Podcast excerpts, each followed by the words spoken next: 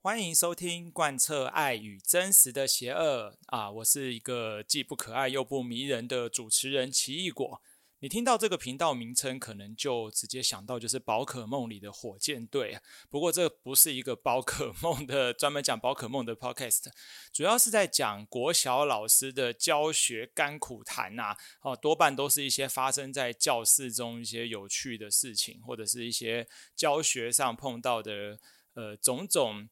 好笑啊，或难过啊等等的情况的事情啊，那这部分就可以跟大家做一个分享。那因为今天是第一集啊，所以可能有很多不熟悉的地方，包括整个录音的操作啊、设备啊，都很有待加强，所以就请大家多多包涵。整个呃，这个品质可能还没有那么的专业啊，哈。那慢慢我会陆续改进啊。今天第一集呢，就先来跟大家聊一聊关于安亲班哦。因为奇异果本身在国小工作嘛，国小当老师，那大部分一个班级，呃，差不多三分之二的学生在放学以后都会到安亲班去。所以安亲班，呃，到底是不是一个真的那么必要的存在啊？呃，其实这个是现在父母因为都是双薪家庭嘛，所以通常爸爸妈妈。呃，可能小朋友下课以后，爸爸妈妈都还在上班，还没到下班时间。那也因为这样子，小孩子就必须先有一个地方可以让他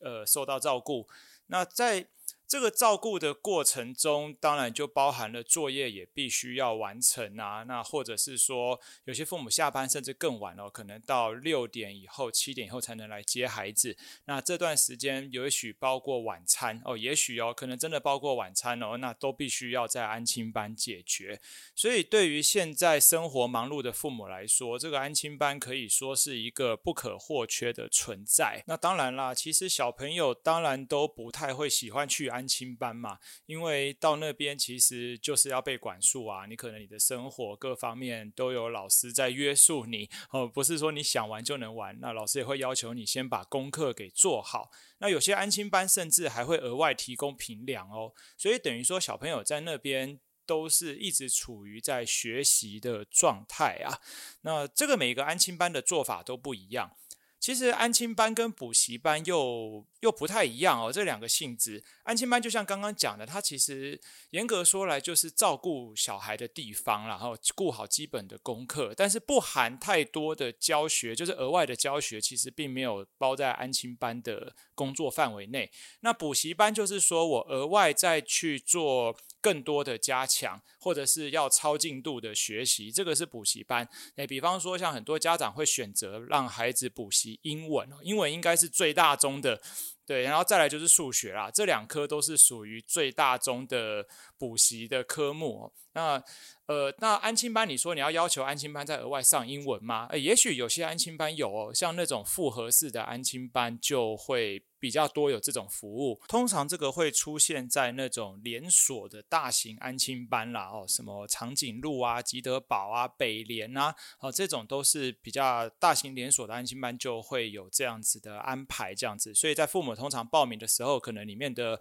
老师就会问你啊，你要不要额外再加一个英文课啊，或者是加上一个数学课啊，等等等，好，这些是属于大型的。那安亲班当然就有连锁的，也有私人的嘛。私人的安亲班就是。属于比较小型的，可能是自己出来开业啊，但是他是有执照，可以就是做安亲照顾的这样子。那私人的安亲班就性质就又比较不一样了，待会我们会再来谈一谈啊。好，那我们来聊一下，大部分其实小朋友都去安亲班是。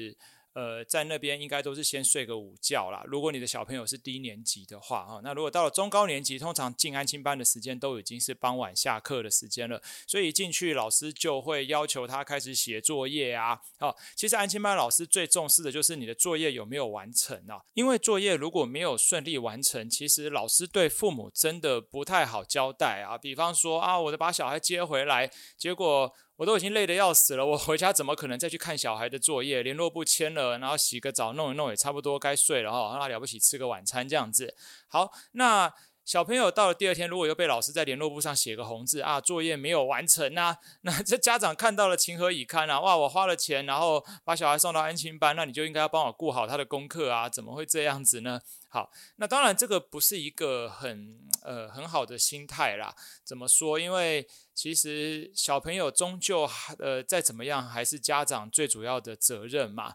那可是有时候真的是没办法，因为能够体谅说家长真的很忙，然后也很累。你说要再花时间再去盯小孩的功课哦，真的是一件很很不简单的事啦。所以多半选择安亲班的目的就是希望安亲班帮我把他的作业都给我 hold 得好好的啊，让我回家就可以好好的休息啊，可以跟孩子做一些额外的休闲活动，我就不用再来管作业了。好，好，这个就是大部分家长的心声啦，是这样。所以安心班老师就会尽量的在小朋友还在安心班的时候，赶快把这个作业给通通写完，可是每个小孩的能力又不一样啊。那有的有些小孩其实是比较聪明啊，也不能讲比较聪明啦，就是学习能力比较好哦，所以他很快就可以在放学以后就把作业给完成了。那有些小朋友可能就是在学校平常就没有什么在听课啊，所以其实你说作业打开来，他根本也是一问三不知，什么都不会。那这种情况就是安亲班老师最头痛的时候了。那还有另外一种情况就是学校老师的功课出的超级多。这个部分真的就是很看老师啦，每个老师的教学方式不一样啊。有些老师会很倾向用作业去加强学生的，就是他的课业能力。那有些老师是觉得说，其实作业也不用出那么多，就是有练习到就可以了。所以每个老师对教学的理念上不同，那他的作业量也就不太一样。所以关于出作业也是一门学问啊。那这个部分以后我们再单独用一集来讨论一下关于作业好了。我们先把话题。回到安亲班了，那安亲班老师要把小朋友的作业完成啊。可是如果当小孩呃能力又不够，或者是说啊写了半天都是错的，那我又要教导你订正，那这个时候就会把时间拉得很长哦。诶，你可能要想到，安亲班不是只有你的小朋友一个人在学校哦，他可能非常多。非常多的小朋友都在安亲班里啊，哦，可能好几个班级的，然后每一个小朋友自己老师出的作业项目又都不一样，所以安亲班老师是一下要跟你对这一本的答案，一下子要对那一本的答案。那有些情况下是老师自己额外命题的，安亲班老师手中没有答案呢，他就必须要一题一题亲自来算哦。像我自己也有朋友是在安亲班工作嘛。所以有时候我也会直接收到他的赖，就是啊，奇异果啊，求救求救啊！这一题的答案是多少啊？你手上有没有这一份考卷啊？啊，原来是学校老师出了一份考卷当作业，但是安心班老师手上没有答案哦，所以要看看说，诶，同学年的老师会不会你手上有这份答案，就直接拍照给他，让他可以顺利对答案，不然他一题一题手算，其实是很要命的事哦，因为他手上那么多学生都在等着他对答案，会有这种情况发生。那在这种情况下，就会变成说啊，安亲班老师也被逼急啦，因为再过一下子，可能家长就要来接了，结果小孩的作业都还没有完成哦，所以最快的情况就是直接拿答案给学生抄啦，就会有这种情况。那这样子会导致一个结果，就是说，因为小朋友通常回家也不会跟爸爸妈妈讲嘛，哎，老师作业都是给我抄的啊，啊，因为他讲了，然后爸爸妈妈就说哈什么？那我要换安亲班，那这个时候学生以后就没作业可抄了嘛。那有些小朋友也很聪明，他只要知道说我只要在那边撸啊撸啊撸很久，然后只要最后写不出来，老师还是会把答案给我抄哦，所以就会是这样。那他们就赶快把作业抄一抄，就交差了事。所以这个情况其实很两难啦。那通常都是等到了学校以后，老师在改作业的时候，因为其实呃，老师在改作业就会很感谢安亲班老师帮他先对过答案，这样老师的作业会很好改哦。因为像我自己的学校是一个班大概二十八、二十九个学生，所以你一次要改这么多作业，那如果每个都错一大堆，真的是改得快疯掉。所以这时候真的就是感谢安亲班老师，每一个真的是。如有神助啊，可以帮我先看过作业了，这样我改的速度就会比较快一点。可是这个情况就会发生，就是说，哎，每个小朋友的答案几乎都写对啊，那表示说他的作业既然都会嘛，那可能就是学的过程中没有太多问题咯。好，结果呢，到了平时小考的时候才发现啊，天哪，怎么错这么多啊？你作业都全对，结果你怎么每一个这每一题都不会写啊？哦，那个分数考出来，尤其是数学哦，高年级的时候会比较明显啊。高年级数学一考出来，哇，大概二十分、三十分、四十分，这个时候你就会发现说，原来就是安心。亲班帮你 hold 的好好的啊，但是你本人并没有这个实力啊，那这个时候就会变成是老师这边开始在慌张了哦，要开始顾及到学生的程度，要另外帮他做额外的补救教学了啊。那至于另外一种情况呢，则就是小朋友的问题啊。有些小朋友是真的是非常的会卢人哦。怎么说？就是好像他在安亲班里就整个大摆烂哦，死都不肯写，不管你怎样死劝活劝啊，拜托啊，哈，他都不肯动笔哦。那真的是让老师伤透脑筋。那有些情况下，也许是学生自己本身有一些特殊情况啦，比方说像一些有过动症的孩子哦，是经过检定。后，呃，确定他是有过动症的孩子，那这种你要他静下心来写作业，几乎是很难的一件事情。那这种情况下，就会对安亲班老师带来也是蛮大的困扰。我曾经有自己的朋友，安亲班老师，他也跟我讲过，就是也有家长啊，车子都已经晚上大概六点多开了安亲班门口，那这个时候老师也就赶快就是也告诉家长说，哎，孩子的作业还没有写完，还是说我帮他包一包，就是。放到书包里，那麻烦爸爸回到家再帮忙订一下。诶，结果这个爸爸说没关系，我可以等。诶，什么意思？所以爸爸就直接把车子开到路边，然后就熄火在那边等了。他的意思就是说，麻烦安亲班老师，请你还是要让我把孩子的作业给他写完了。意思说他回家就是不想要再盯了，就是这种情况。可能他也拿他孩子没有办法啦。对，也许他就知道他孩子在家也不可能乖乖坐在那边写作业。好，所以这种情况下也就会促成说，那安亲班老师，因为安亲班老师也要下班啊，他不可能真的就继续在那边陪他撸啊，所以到最后也变成可能就是抄作业的情况了。那到最后就会变成了国语作业，可能在学校老师改的这一端，你就会发现啊，造句啊，大家造句都造一个样啊，每个人造句都造一样，那每一个人的数学的过程写的几乎都一样，这种就是成为一个安亲班模板哦，然后他们就会直接拿解答的答案就直接移过来，就会变成这种情况常常发生了。所以呃，虽然是不得已，但是这种时候是我们在教学实务上就会比较容易见到的。好，那刚刚既然提到了家长的情况，哦，这边再分享一个，也是一个特别的案例啦。就是有的时候家长也会提出一些很不理性的要求，那这种要求可能就会让安亲班老师陷入一些困难哦。比方说像之前因为疫情的关系必须停课嘛，那变成说呃学校的部分用线上的授课，那安亲班也会有自己的线上授课安排。好，那这个时候安亲班老师可能就呃就会收到一个那个那位家长的要求，就是说他说诶，我我的小朋友啊，平常每天这样子看电脑啊、看手机荧幕啊，他已经非常伤眼睛了，上课也要。看，那你安亲班也要看，所以拜托老师啊，就是尽量不要让他看太多的，就你授课时间短一点啦，不要让他看太长的这个平板或者是电脑。好，那结果这个家长又要求安亲班老师说，哎，那个我的孩子课业啊，这个就是这段停课期间又好像变得不是那么稳定，然后那请你要再继续帮他做加强哦。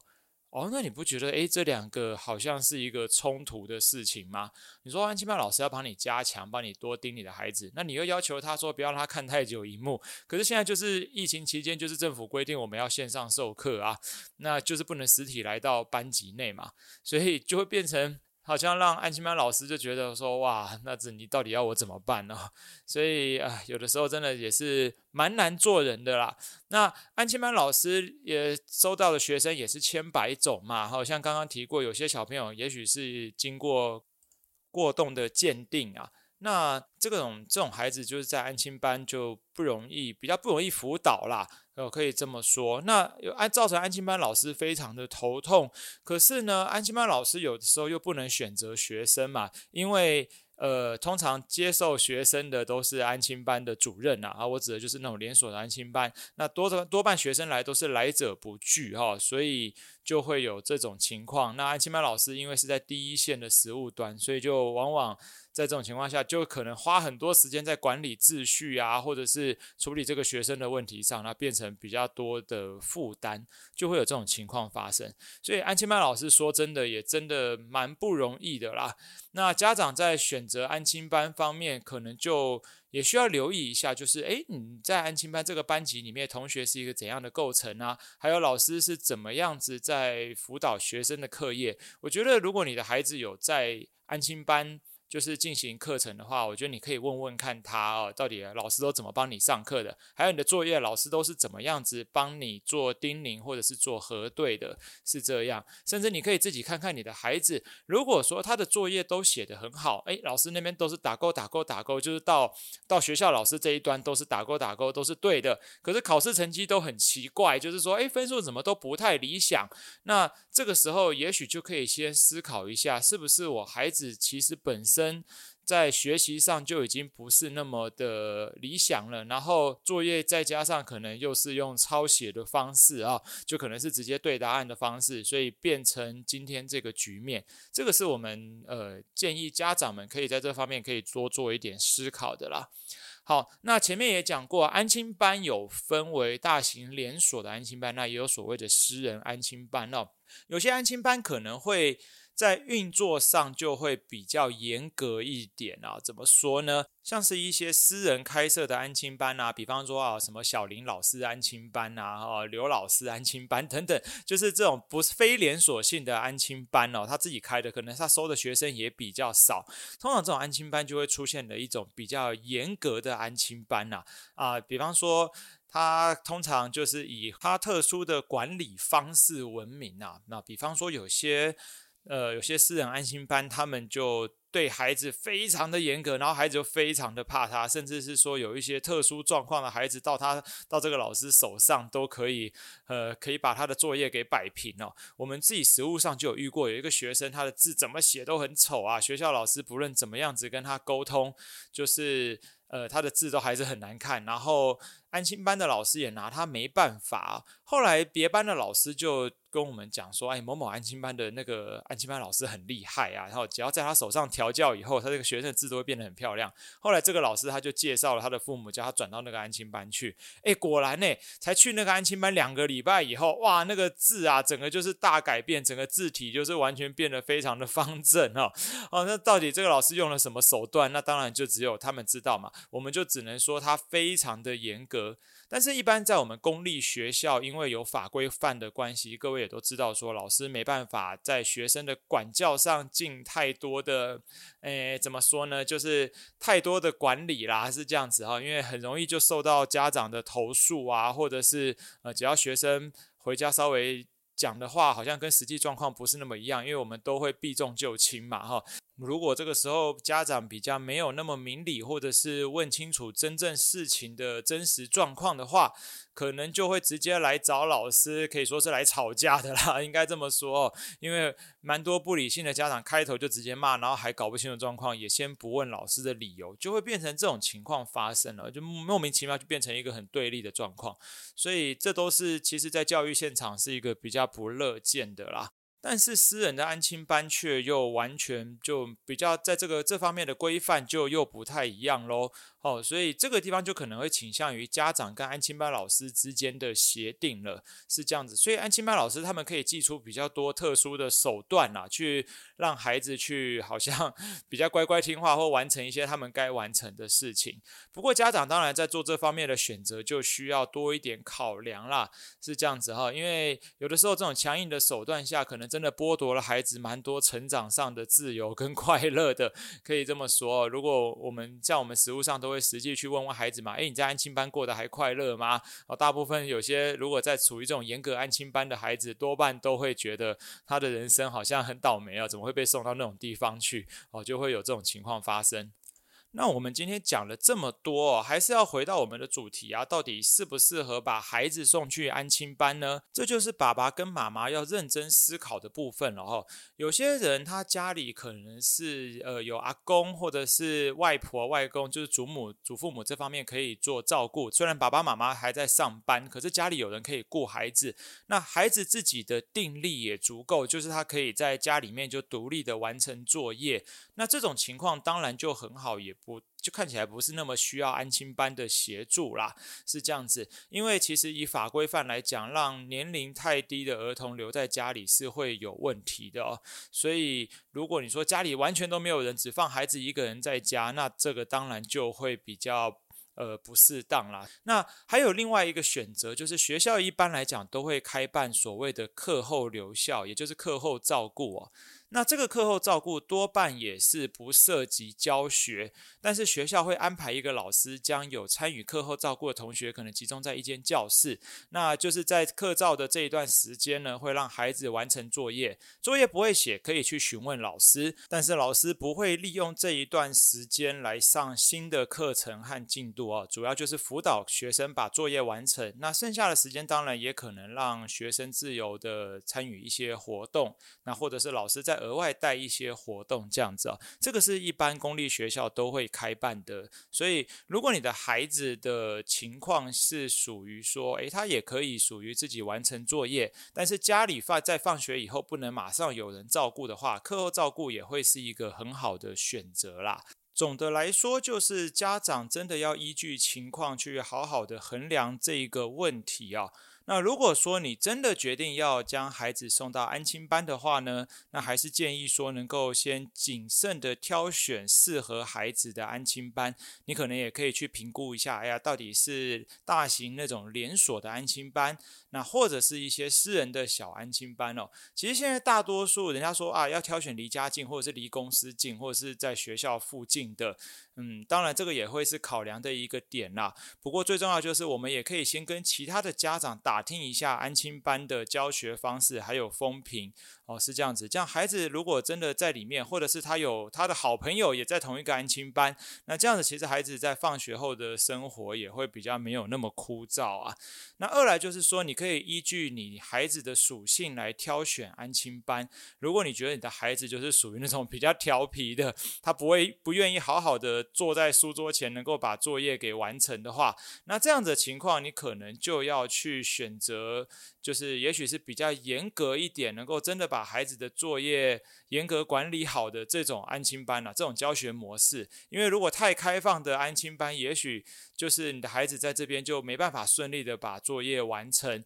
那如果说老师盯得比较松，那可能这个孩子最后就会不容易完成下，就像前面讲的，他就是抄作业喽，老师就直接把解答本丢给他，然后他就赶快把作业抄完，然后就回家，是这样子。那这种都是属于比较呃不好的情况了，是这样。好，所以最后到底是否要参加安亲班，请大家就是各位家长可以真的自己认真想一想啦。好，那我自己本身在学校实务上的工作，也有蛮多孩子没有参与安亲班，但是他的作业缴交其实也是蛮不错的。就是我们批改他的作业，就发现说，诶，写的也很好啊。就算没有安亲班，他也可以自己的把作业给完成。好，虽然说安亲班的答案就是让老师改起来会非常快速，因为安亲班都先对过答案了，所以原则上我们一眼看过去啊，几乎都是全对。那没有安亲班的孩子，可能偶尔会错，但是这个错。呃，又是一种不一样的错。比方说，他的造句可能没那么通顺，可是他的造句是有创意的，是有自己思考过的。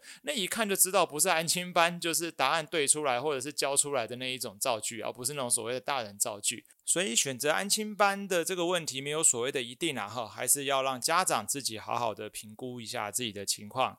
好，那今天是我们的第一集哦，哇，第一集就讲了关于安亲班的事情，呃，这也算是好像比较没有多可以 那么多可以开玩笑的一集啊，可以这么讲。哦，那未来我们也会奇异果这边也会再多想一些在实物上教学实物上一些比较有趣的主题，那来这边跟。大家做分享哦，那不，这个这个频道其实也不一定是讲说，好像是针对家长，就是你一定要有孩子你才能听啊，或什么，因为有的时候奇异果也会讲一些自己呃平常的生活时事，或者是。呃，在当老师的过程中发生了哪一些趣事等等啊？那第一集因为还在适应当中，所以也请各位多包涵。那相信这个频道会越来越经营得更好啦。那就希望大家，如果你喜欢的话呢，也可以持续的收听。那如果你能够订阅的话，我会更高兴哦。那如果你愿意的话，你是使用 Apple Podcast，你可以做留言，那我也会看得到。或者是你也可以到我的 IG 来留言，告诉我你的想法。那这样子我就可以在。各方面多做一些改进。好，那我的第一集，我们的贯彻爱与真实的邪恶的第一集的部分就到这边了啊。好像既没有爱，也没有邪恶。好了，当然不一定啊哈。这个所谓的爱与邪恶，我们未来再来好好的 聊一聊，在这个频道的爱与邪恶在哪里。好，到这边，谢谢大家，大家拜拜。